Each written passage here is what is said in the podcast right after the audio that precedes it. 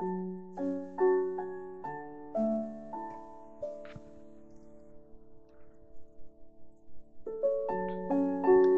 el nombre del Padre, y del Hijo, y del Espíritu Santo. Amén. Señor,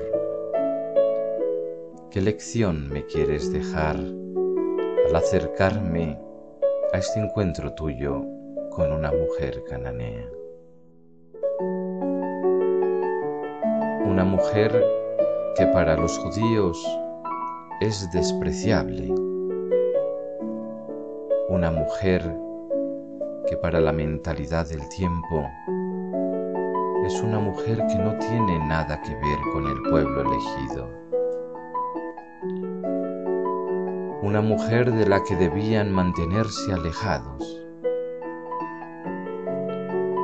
Al inicio parece que te pones del lado de la mentalidad del tiempo era una mujer que no pertenecía a la raza elegida por Yahvé. ¿Acaso, Señor, es una mujer no digna de tu mirada, no digna de tu amor? ¿Cuántas veces, Señor, yo divido a los hombres en buenos y malos? en cualificados y torpes, en útiles e inútiles, en normales y especiales, y hago otras muchas divisiones. Pero tú, Señor, me dejas la lección bien clara. Son todos tus hermanos, son todos hijos del Padre.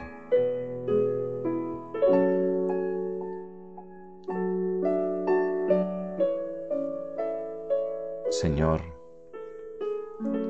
hoy me invitas a mirar a los que no son como yo, los que no viven en mi barrio,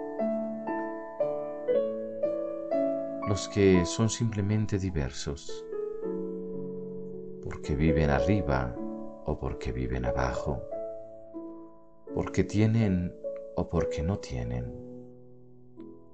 los que tienen estudios o los que no tienen ningún título, son simplemente los otros, estemos donde estemos. Ahora entiendo, Señor, tu modo de actuar primero te pones del lado de esa mentalidad egoísta y miope, la mía, la que crea diferencias y distancias en el corazón. Y te agradezco las lecciones de este encuentro maravilloso con esta mujer cananea. De mí, Señor, Hijo de David mi hija tiene un demonio muy malo. Tu misericordia, Señor, comienza cuando surge la necesidad en el corazón del hombre. ¿Cuánta gente vuelve hoy a ti su mirada porque sufre en su carne el dolor de la enfermedad o la dureza de la crisis. ¿Cuántos corazones elevan a ti sus gritos cuando no comprenden el camino que toman sus vidas? La necesidad nos hace clamar a ti buscando respuestas cuando nos sentimos desvalidos, demasiado pequeños y frágiles ante las dificultades de la vida, surge la necesidad de encontrarme contigo. Necesito tu amor y tu misericordia para tener fuerzas suficientes para seguir caminando. Necesito que vuelvas tu mirada sobre mí y me, y me des tu paz. Siempre la necesidad me saca de mi autosuficiencia. Y Señor, cuánto necesito de los otros, cuánto necesito de ellos para romper mi comodidad y ponerme en camino buscando manos que me socorran. Cuando me siento vulnerable, vuelvo a ti. Y cuántas veces el orgullo y la autosuficiencia me alejan de ti y hacen que viva de espaldas a tu misericordia.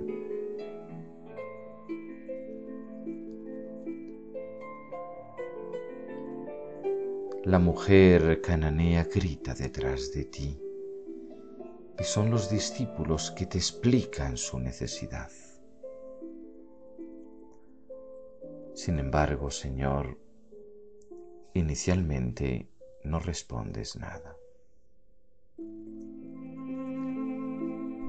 Este silencio tuyo me asusta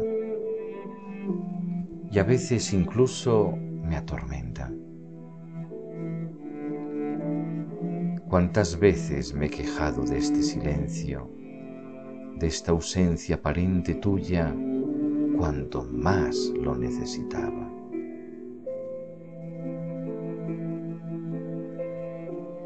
¿Acaso no te das cuenta cuánto me asusta y cuánto me molesta la oscuridad en la que te ocultas? Tu silencio, Señor, me desconcierta y en ocasiones llego a desistir en mi súplica pensando que no puedes hacer nada.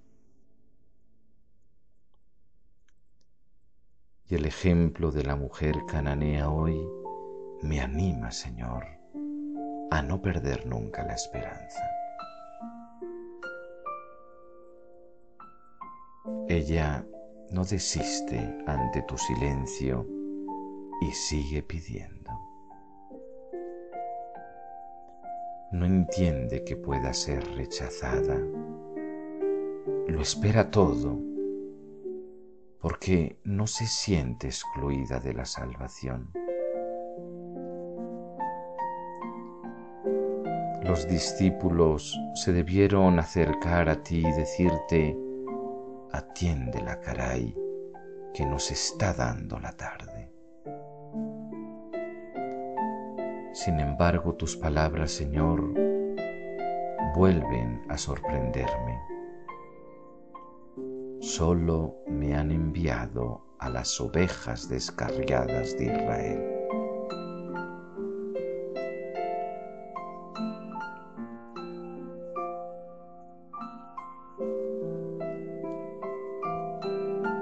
Ante este argumento, parece que ya no valen los gritos, las plegarias, las promesas, el empeño por portarse mejor. Tu respuesta, Señor, me desconcierta también a mí. ¿Acaso te sumas a esa lógica de la época? ¿Dónde está ese Jesús que conozco, lleno de misericordia y de paz? Que no hacía nunca acepción de personas y que acepta a todos en su reino. No entiendo, Señor, el sentido de tus palabras y menos aún tu respuesta. No está bien echar a los perros el pan de los hijos.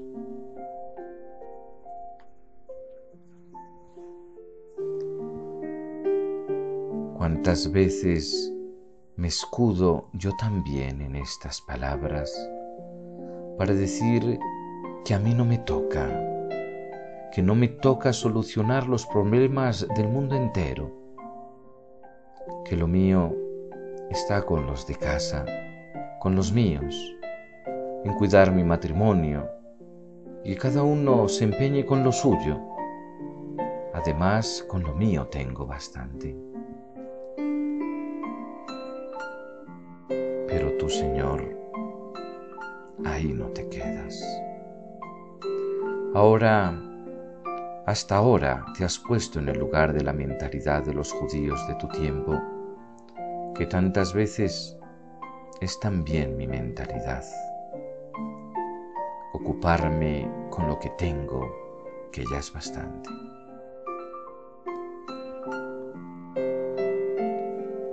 Esta mujer llena de fe, en lugar de marcharse sin esperanza, humillada, se postra ante ti, se pone de rodillas y manifiesta su fe sencilla. Se postró ante ti y con palabras en los labios, pero sobre todo con el amor en el corazón, te pidió con sus ojos, socórreme. Déjame ver los ojos de esta mujer suplicante para que entienda lo que le faltan a los míos al acercarme a ti. Déjame ver los ojos de esta mujer y que entienda, Señor, lo que le faltan a los míos.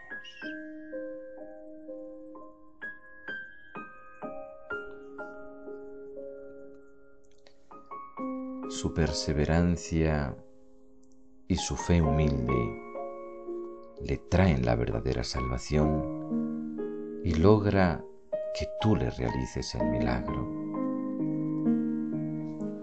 Y le dijiste, mujer, mujer, qué grande es tu fe, que se cumpla lo que deseas.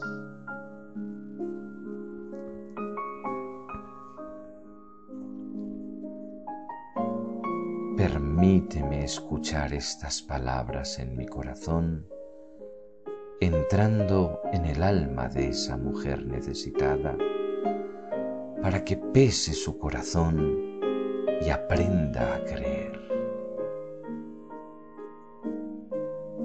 Señor, la fe de la cananea.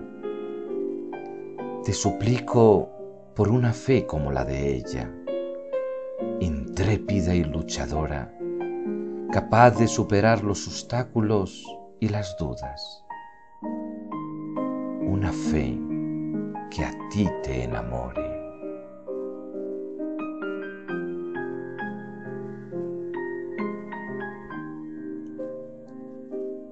Su fe la salva y su perseverancia nos muestra el camino de la salvación salvación a la que están llamados todos, los que son distintos a mí en primer lugar. ¿Qué lección me dejas? Todos, Señor, todos están invitados a recibir los beneficios de tu corazón misericordioso.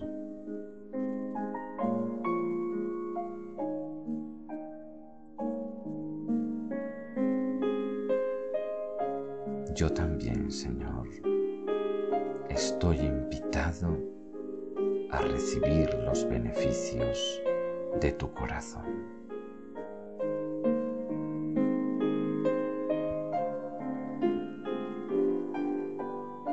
Tu mirada sobre la cananea la dignifica. Tu mirada de amor es lo que nos hace dignos. No mis méritos, ni los títulos adquiridos, ni mi condición. Por eso, Señor, con el Salmo te digo, ten piedad de nosotros y bendícenos. Vuelve, Señor, tus ojos a nosotros.